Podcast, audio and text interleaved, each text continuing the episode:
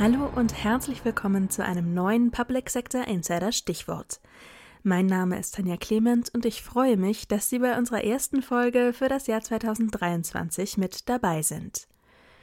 Ransomware-Attacken und Angriffe aus dem Cyberraum auf die deutsche Verwaltung sind mittlerweile traurige Realität.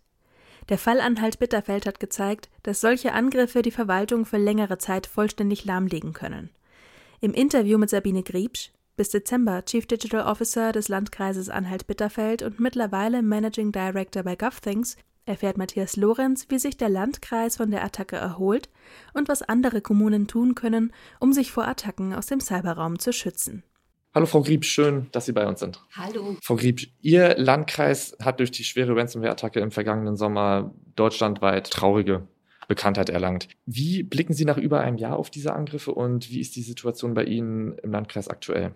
Also wenn ich so zurückschaue, dann sehe ich jetzt über ein Jahr wirklich intensiven Neuaufbaus. Es sind natürlich viele Veränderungen passiert. Also, was sehr deutlich wurde, ist, dass als wir diesen Angriff hatten, also das halt viele äh, Faktoren, die zusammengespielt haben. Es war halt tatsächlich nicht nur die IT, es war die Organisation, es waren die Abläufe, es war so die Entscheidungsfreudigkeit.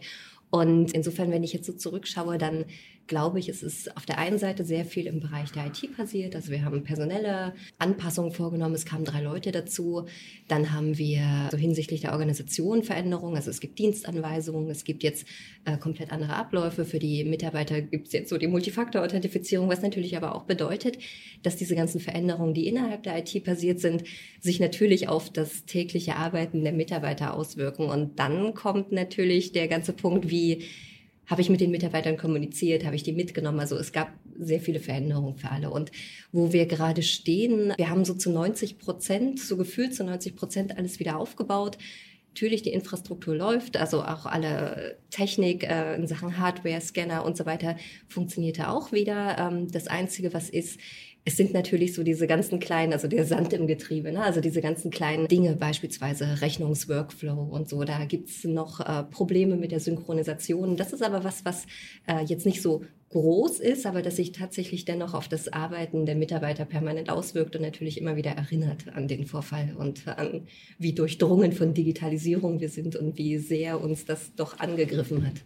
Nun lassen Sie uns doch vielleicht auch kurz über Ihre Rolle sprechen, auch über Ihre Arbeit. Sie sind ja nicht CISO, sondern eigentlich genau. CDO des Landkreises Anhalt-Bitterfeld und äh, waren ja wahrscheinlich auch mit ganz, ganz vielen anderen Digitalprojekten befasst, Stichwort OZG-Umsetzung und was es da alles sonst noch so gibt. Wie weit hat Sie der Angriff in diesen anderen Projekten zurückgeworfen? Wie hat sich Ihre Rolle verändert äh, seit dem Angriff? Na, auf der einen Seite muss man erstmal sehen, ich bin externe CDO. Das heißt, ich bin für drei Jahre befristet. Äh, was heißt, dass ich meine Projekte im Endeffekt äh, für diese drei Jahre geplant habe und dann natürlich auch mit Digitalisierungsstrategie und Datenstrategie natürlich auch für die künftige Zeit, also für das, was danach kommt.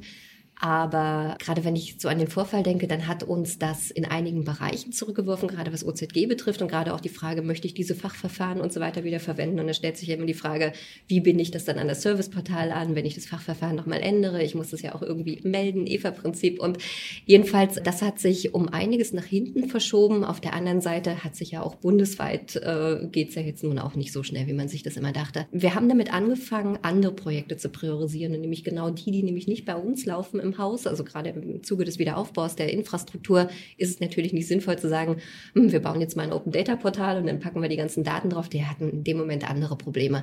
Wir haben aber gerade im, in der Kommunikation mit anderen, also es ist ja auch Strukturwandel bei uns in der Region, ein Open Data Ecosystem äh, gebaut. Und das ist einfach eine Technik, die steht in der Universität. Die Use Cases kommen vom Ministerium und äh, von uns kam die Beauftragung der Plattform.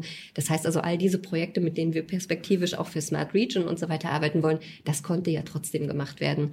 Ich habe Vergaben durchgeführt in der Zeit. Also man hatte dann, ich will nicht sagen, dass ich den Rücken frei hatte, das gar nicht, aber zumindest alle Entscheidungen, die noch ausstanden, die wurden dann natürlich auch erstmal nach hinten geschoben und alles andere, was gemacht werden konnte, das wurde eben auch gemacht. Und ganz wichtig war natürlich auch ÖGD-Pakt. Also diese Mittel, die dort äh, für das Gesundheitsamt zur Verfügung gestellt wurden, das ging natürlich auch weiter. Frau Griebsch, zum Abschluss ähm, vielleicht nochmal der Blick ein bisschen auf andere Kommunen. Sie waren ja leider in vielen Fällen der erste Cyberkatastrophenfall, der ausgerufen wurde. Ransomware-Angriffe bleiben ja aber eine reale Bedrohung auch für Kommunen. Was raten Sie denn Kommunen, falls diese von einer Attacke betroffen sind? Beziehungsweise welche Fehler sollten vielleicht unbedingt vermieden werden? Genau, ich glaube, die erste Frage, die immer gestellt wird, äh, warum habt ihr das Lösegeld nicht bezahlt? Das ist natürlich für die öffentliche Hand. Auf der einen Seite haben wir, wie es bei Unternehmen ist, auf der anderen Seite muss man sich immer im Klaren sein, dass damit der nächste Angriff finanziert wird, auch auf die öffentliche Hand.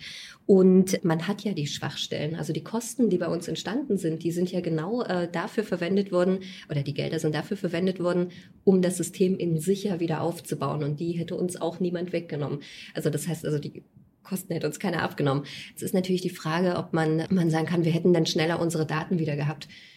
Unsere Daten sind das eine. Unsere Daten wollte, weil sie kompromittiert sind, niemand haben. Das heißt also jetzt mal eben in einem Rechenzentrum oder so weiterarbeiten zu können, hätte auch nicht funktioniert.